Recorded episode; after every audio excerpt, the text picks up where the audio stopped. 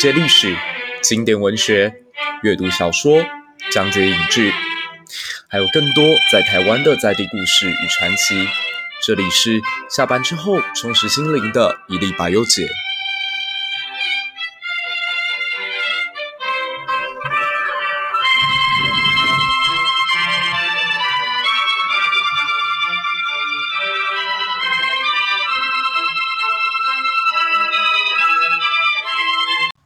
现在所收听的节目是《一粒百忧解》的第二季第一集。我们今天要来聊的主题是百年孤寂。好久不见啦，不知道大家在年末这段时间过得还好吗？突然间冬天好像一时就到来喽，北部大概降温到这几天会只剩下十四度。那在这种天气之下呢，我觉得静下来喝一杯热茶，喝一杯热咖啡，来看看小说，那是一个在冬天里面最大的享受。所以今天就为大家带来这一本被誉为是拉美最经典的一本作品《百年孤寂》。要聊聊百年孤寂之前呢，我们必须来介绍一下什么是拉丁美洲，还有百年孤寂的作者是谁，这本书基本在描述什么，有什么好玩的地方。那由于我觉得，在讲解一本小说，如果直接告诉你它的内容在说些什么，那当然对于阅听观众来说，可以迅速的找到这本书的核心价值，可是也失去了阅读它是呃会带来的这个乐趣。所以呢，我打算采取一种比较特别的方法，就是我大概把它分成一百页、一百页、一百页、一百页来。各自讲解一段我觉得特别有趣的内容，而尽量不要涉及书中的主题，但能够从旁敲侧击引发读者的兴趣。希望大家都有机会可以亲自去接受这本书的洗礼，以及它带给你的惊喜。说到拉丁美洲，你所第一个想出来的东西会是什么呢？一望无际的蓬巴草原，绵延的安第斯山脉，还是秘鲁的马丘比丘，或者是巴西的亚马逊森林，以及那条号称有食人鱼又有食人魔的呃这个亚马逊河？拉丁美洲由于它独特的被殖民历史以及发展过程当中不断接受到来自于欧洲本身文化的糟粕，所以这个地方呈现出极为奇幻而且令人不解的状态。直到二十一世纪的现在，你只要搜寻关于南美洲的关键字以及新闻，你都会发现这个地方不断在暴动、内乱，而且找不到解决问题的源头。曾经，巴西在二十一世纪初期的时候，被高盛公司评价为金砖四国之一。由于它有非常丰富的天然资源以及呃非常廉价的劳力，所以被看好在呃未来的几年发展当中呢，是不会输给俄罗斯、中国，甚至是印度的。可巴西的经济自从二零一一年进入了一个高峰期之后呢，从此之后的九年是不断的缓步下降，至少看不到它爬起来的迹象。今年更是在武汉肺炎的打击之下呢，经济成长率将下滑百分之八。我们不可谓这个幅度不小哦，百分之八哎，各位想想看，甚至比起巴勒比海以及中南美洲其他国家而言，它下降的幅度都来得更大。如果连领头羊巴西的表现都是这样，那其他国家就更不用说了。例如，拥有非常丰富的石油资源的大国委内瑞拉，居然几乎把自己玩到破产。这当然跟他之前被绑在“一带一路”的经济陷阱里头有非常大的关联。那曾经被视作是世界上第八大国的阿根廷就更不用说了。这个曾经在二次世界大战之前 GDP 比日本、加拿大都还要来得更多的超级强国，如今它的人均所得只有一万一千六百八十三块美金，几乎等于只有台湾人的三二分之一不到。那难道拉丁美洲是跟非洲一样落后，或者被上帝所厌弃吗？这倒也不尽然。老实说，上天对于拉丁美洲可以说是得天独厚，黄金、白银、石油、天然气、铀矿，几乎在这里每一样都找得到。也由于本身的地形丰富，加上多雨高温，所以让这个地方的农业也极为发达。甚至到了阿根廷的蓬巴草原，还有非常非常优质的牛肉，享之不尽，用之不绝。那就奇怪了，一个这么好的地方，为什么直到现在，它还是好像被排挤在世界的边缘一样？从来无法真正站在这个国际的舞台之上呢？或许，如果你看过《百年孤寂》，就可以得到一个答案。好，这首先我们先介绍一下拉美。那拉丁美洲其实对于台湾人来讲，无论是心灵上的距离，还是地理上的距离，可以说都是世界上最远最远的地方。大家翻开新闻会发现，我们偶尔还会关心一下中东、非洲以及欧洲发生了什么事情。那当于当然，大家现在对于国际情势好像最多看的都是美国啊，顶多偶尔嘲笑一下普丁继续在坚持，人家美国已经换了五任总统了，现在俄罗斯仍然坐着是普丁大帝这样子。其他时候我们好像会嘲笑一下这个北韩的金正恩，看一下日本的呃菅义伟，然后看一下北京的习近平，偶尔放眼一下东南亚，就几乎不太会有媒体把焦点放在拉丁美洲。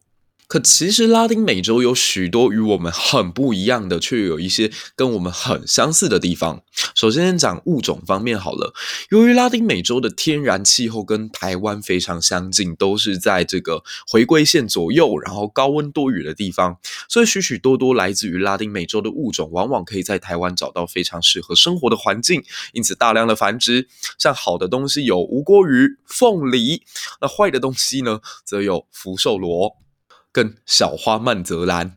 那此外，台湾跟拉丁美洲都曾经被南欧的一个超级大国西班牙所统治过，所以我们在许许多多地方都有一些相似之处。例如，我们之前曾经提过，在台湾北部有一个地方叫三貂角，其实在西班牙语当中就是 San Diego。大家如果去一趟美洲，会发现那里有无数无数的 San Diego，除了是美国的呃加州找得到以外呢，智利的首都也叫做圣地亚哥。那与大家所想象的不一样，以为南美洲好像就是原始丛林，然后非常的荒凉，非常的落后。其实不尽然，如果你有机会到南美洲旅行，会发现那里根本就是缩小版的欧洲，或者说便宜版的欧洲。由于它长期被西班牙、葡萄牙所统治的关系，所以无论是民族还是建筑还是城市的风格，都很有欧洲的感觉。例如，我的朋友曾经有一次搭飞机到这个布宜诺斯艾利斯，他告诉我他在飞机上就可以看到底下满满的都是富豪所居住的欧式庭园，喷泉啊，白色大理石啊，漂亮的庄园啊，牛马在奔跑啊，那个场景真的是美如一幅画一样，简直就是天堂。还有南美洲，由于在南半球，所以没有受到工业革命之后的污染这么严重，因此空气总是好的，阳光都是充足的，呃，简直在这个地方你可以看到的就是一个鲜艳版的世界，无论是花草树木还是动物，都色彩缤纷，特别是像亚马逊森林这种地方，简直被称为是世界的基因库。然后南美洲也有许多的物种是其他地方看不到的，例如我们非常熟悉的羊驼。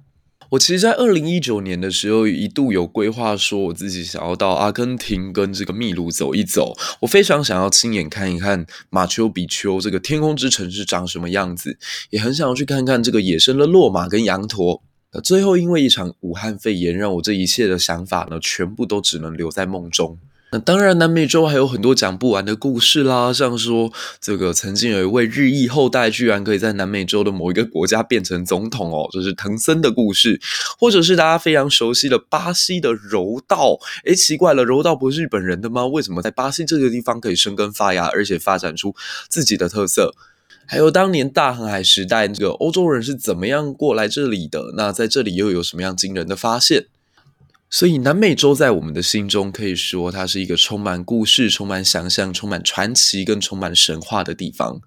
但也由于这里的民族经过了多重的混血，所以某种程度上，我们可以说，南欧的民族跟南美的民族应该是世界上轮廓长得最好看的两个地方。所以，许多的女生呢，她可能其实平常是不看足球的，但每次到了世界杯足球赛的时候，诶，也会跟着男孩在这个酒吧里面大声的呐喊，为他们所喜欢的球员尖叫疯狂。由于南美洲的这些球员其实都长得还蛮好看的。可换一个比较负面的角度来说，由于人长得好看，然后生活也非常的呃舒服，在这个地方的步调也不算太快，然后人们都非常的浪漫，因此其实他们对于爱情上面的追求也会看在我们的眼中比较混乱一点。用一个比较客观的数据来表达哦，自从二零一零年以后呢，其实全球感染这个 HIV 跟艾滋病的比例都开始在下滑，特别是在中南非洲部分呢，几乎下降了百分之四十左右。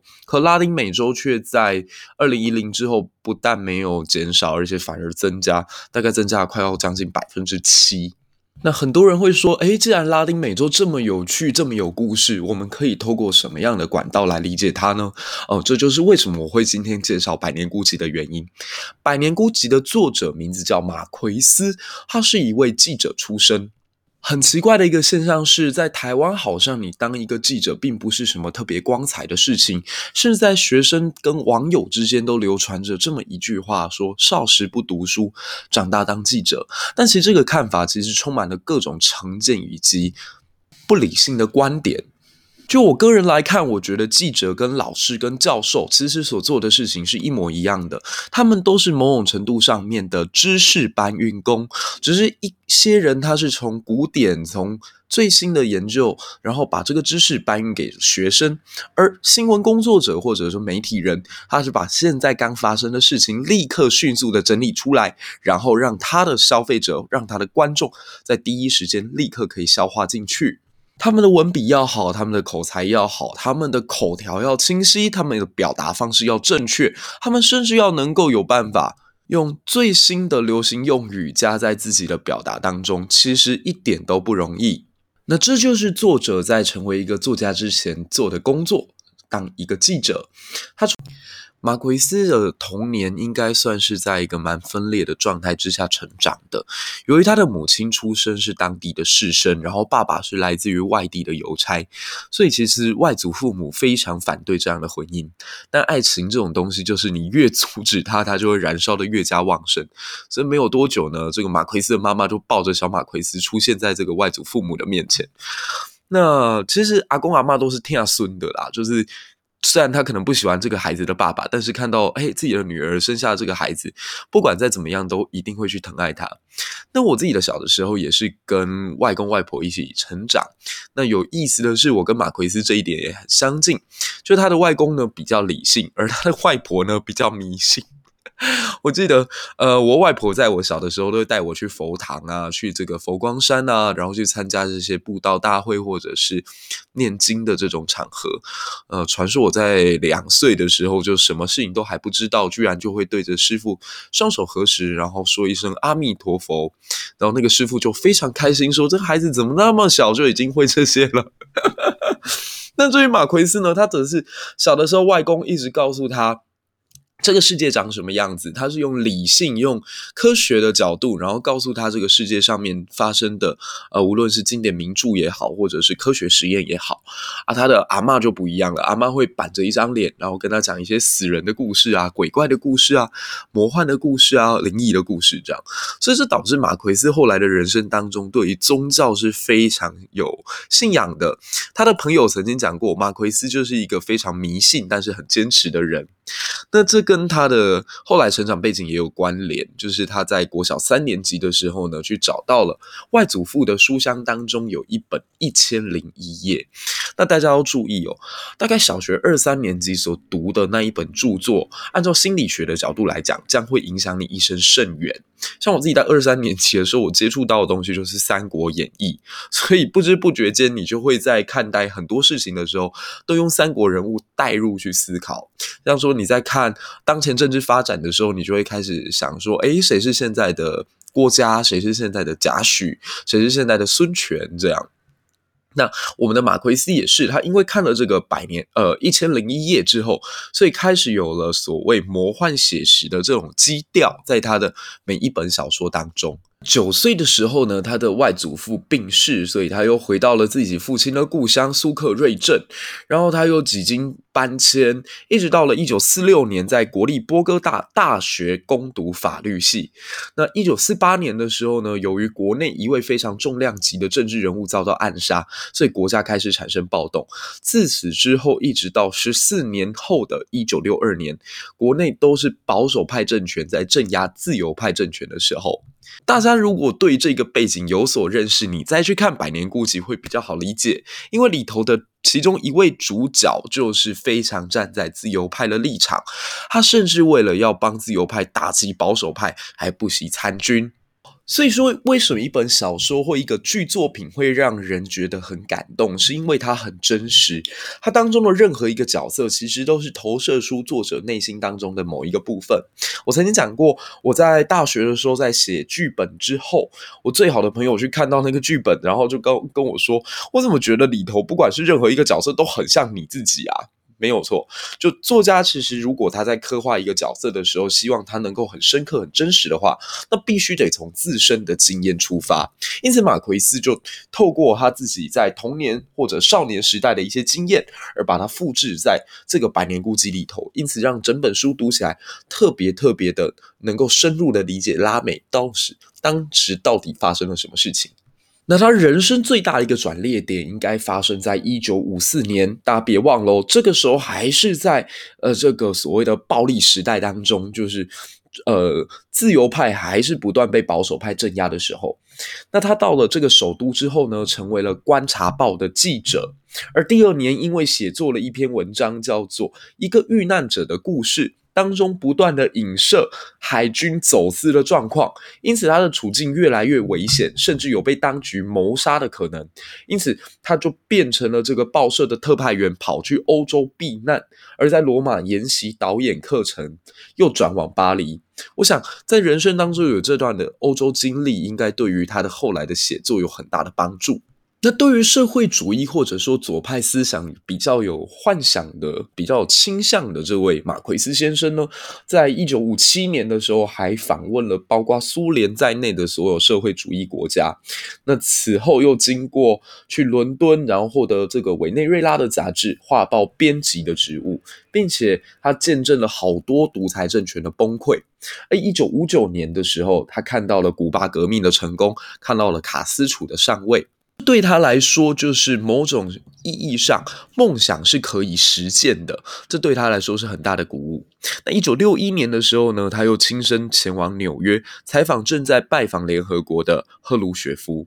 可后来由于报社内部的史达林派跟他的意见不一样，哦，当时的左派呢有很。多的人他们是相信或者是追求史达林路线的，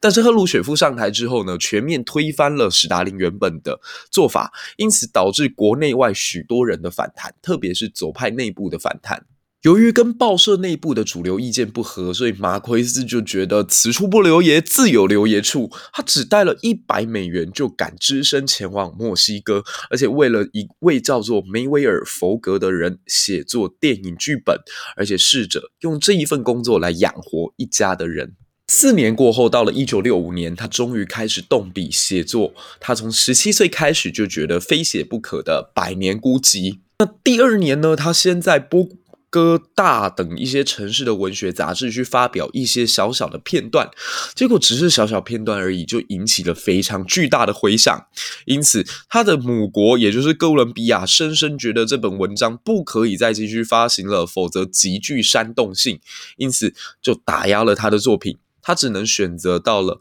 更南方的阿根廷去发表。一九六七年，阿根廷的南美洲出版社把这一本被誉为现代文学最高杰作之一的《百年孤寂》出版。那这本书一出版，就成为了继《堂吉诃德》之后最空前畅销的书，并且为马奎斯赢得了哥伦比亚的塞凡提斯之美誉。哇，我这边必须要很羞愧的说一句哦，是说实在话，西班牙最流行的，或者说。对世界影响最大的一本小说应该是《堂吉诃德》，可是我从来没有把这本书真正看完过。我觉得《堂吉诃德》实在太蠢了。可是呢，我还是看过另外一本对我影响蛮深的西班牙文写作的小说，叫做《风之影》。而且我看的时候大概只有国中一年级吧，所以特别感谢那个时候的朋友，居然把这本书呢塞到我的书包里面，让我在当时去参加非常无聊的什么露营活动的时候，偷偷躲在帐篷里面看了很久。那《百年孤寂》这本书呢，它大概是在讲一个大家族在马康多这个地方六代人的故事，六代啊，所以它的篇幅非常的宏大，文字非常的多。可是它的每一页、每一个章节都有剧情高潮的发展，因此你往往会发现有些小说你漏过三页，大概都还接得上。可是马奎斯的《百年孤寂》是你漏掉一个段落，你都会觉得很遗憾，因为任何一个段落都会发生一些让你奇思异想都想不到的事情。他用的这种手法呢，叫做魔幻写实主义，就是在虚实之间找到一个特别诗意的写法，让读者进入到一个好像是嗑了药、吃了大麻之后的情绪。你仿佛在看一个人在梦呓、在乱讲话，可是他当中的情节又是如此的真实。举个例子好了，当中有一位孤女，她带着自己的父母的遗骸来到这个做主角他们的家里，要暂时寄居。那当时到了晚上啊，那个骨骸居然会咔啦咔啦的发出像老母鸡在叫的声音。那由于那个小孩从小就失去父母的照顾，所以有一大堆奇奇怪怪的习惯，例如他会吃泥土，然后会吃自己的手指。还有这座城市当中也有一些现代的文明病。他们居住的这个马康多虽然像是人间天堂，但是曾经一度呢，蔓延一种很可怕的疾病，叫失眠症。那失眠症呢，会让人成为没有记忆的白痴。更可怕的是，这种症状会传染，让人神志不清，甚至出现幻觉，并且看到死去的人们。还有，在这一本小说当中的主角家族之所以会搬到马康多来，是由于他们在原本住的地方受到了某种程度上的诅咒。这个家族的第一代人呢，叫做老邦迪亚。老邦迪亚年轻的时候，他就被预言他将会娶自己的表妹易家兰。可由于他们两个人是近亲结婚，所以易家兰呢一直以来都不愿意跟他上床。至少他在自己的私处呢，是一直穿着一件裤子。让自己的老公没有办法与自己性交。那为什么易家兰坚持不跟自己的老公性交呢？是因为他们有一位远亲，就是因为近亲交配，结果生下一个孩子，居然在自己的屁股上面长了一只猪尾巴。由于长了猪尾巴，所以他长期不敢跟其他的女孩有来往，不敢有亲密接触。一直到他四十岁那一年，他有一位好朋友是杀猪的，就觉得我应该来帮你解决这个问题，于是一刀把那只猪尾巴给切掉。结果那个人呢，就因此失血过多死掉了。所以伊加兰后来很担心这样的悲剧发生，于是坚持不跟老邦迪亚发生性关系。而长期下来，他们两个人由于没有孩子，也被邻里之间视为笑话。当时老邦迪亚有一个好朋友叫亚奎拉，这两个人平常会拿鸡来互斗，诶，这就是我们熟悉的斗鸡。那后来老邦迪亚的鸡斗赢了这个亚奎拉，不过亚奎拉就出言不逊，他告诉老邦迪亚。也许你的公鸡对你的太太倒是帮得上忙，而这句话完全触怒了老邦迪亚的底线。于是他非常严谨地抱起他的公鸡，然后告诉这个亚奎拉说：“我马上就会回来，你回家去拿武器吧，我待会要杀了你。”赌上男人尊严的这位呃老邦迪亚后来履行了他的诺言，杀掉了亚奎拉。结果从此之后，亚奎拉的灵魂就不断地出现在老邦迪亚的家中。受不了了，老邦决定要搬离原本居住的城市，前往新天地。这也就是马康多这座奇幻之城的开始。好啦，这就是我们第二季第一期要跟大家分享的《百年孤寂》的内容。如果你也有兴趣的话，觉得这一期讲的还不错，不要忘了到 Apple Podcast 上面给我们五颗星的鼓励，或者到我们 IG 粉丝专业来跟我们互动或聊天，顺便跟我分享你看了《百年孤寂》之后的看法，以及对我们未来节目的期待。那非常开心能够回到。这里跟大家聊聊天，那也希望之后在这一季当中，我们有更多的机会能够了解彼此，来阅读更多的经典，能够聊聊更多的世界历史，以及了解台湾这片土地。喜欢我们节目的话，不要忘了按订阅，然后赶快加入我们的 IG 粉专吧。我们下一期再见，拜拜。